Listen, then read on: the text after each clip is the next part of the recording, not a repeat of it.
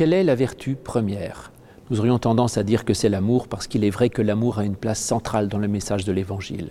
Mais néanmoins, Vladimir Yankelevitch, dans son traité des vertus, dit que la vertu première, c'est l'humilité. Et c'est assez peu plaisant parce que l'humilité, on n'aime pas beaucoup ça.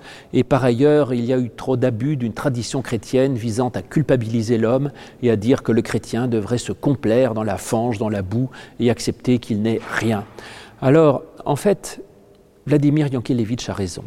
Parce que l'humilité n'est pas la destruction du sujet, ce n'est pas de dire que l'on n'est rien, mais c'est de mettre le sujet à sa juste place et de reconnaître qu'il n'est quand même pas tout, ou en tout cas pas grand-chose.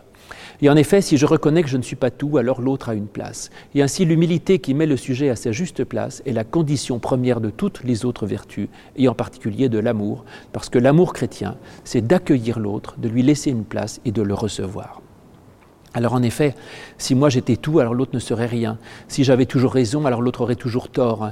Et si moi j'étais toujours le summum de la justice, alors je pourrais juger le monde à partir de ce que je suis, alors qu'il faut reconnaître très honnêtement que l'on n'est pas la perfection de ce monde. Et ainsi apprendre à dégraisser le moi et à retirer tout ce que nous avons tendance à y ajouter pour euh, compenser le sentiment de notre petitesse. Nous voulons y ajouter euh, en valorisant notre être par des questions de pouvoir, d'argent, de, réussite, de dimension sociale. Et, il faut reconnaître que nous sommes fondamentalement des êtres qui avons une valeur par notre propre nudité et notre être seul suffit sans qu'il y ait besoin d'en rajouter.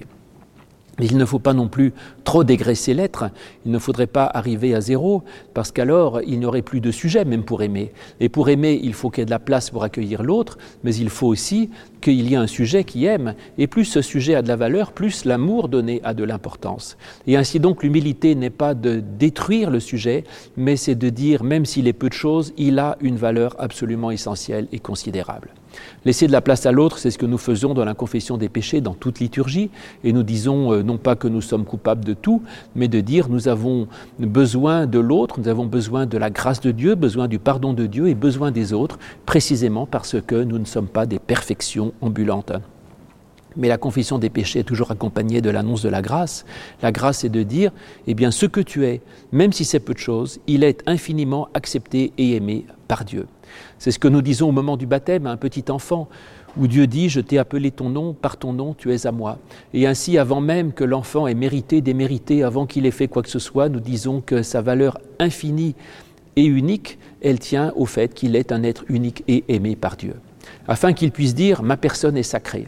Non pas par quelque euh, fonction euh, fut-elle républicaine, mais toute personne est sacrée, parce que toute personne en tant que telle est aimée, acceptée et sauvée par Dieu. Et ainsi l'humilité n'est pas de détruire le sujet, c'est de le laisser à sa juste place et de dire ce que tu es, toi, suffit et c'est en soi quelque chose d'absolument essentiel et fondamental. Et ainsi donc tu peux te sentir aimé, et te sentant aimé et ayant confiance dans ce sujet qui est tout à fait suffisant, en tout cas pour Dieu, et qui t'aime comme tu es, en te sentant aimé et en t'acceptant, tu peux apprendre ainsi à aimer aussi les autres et avec un cœur reconnaissant.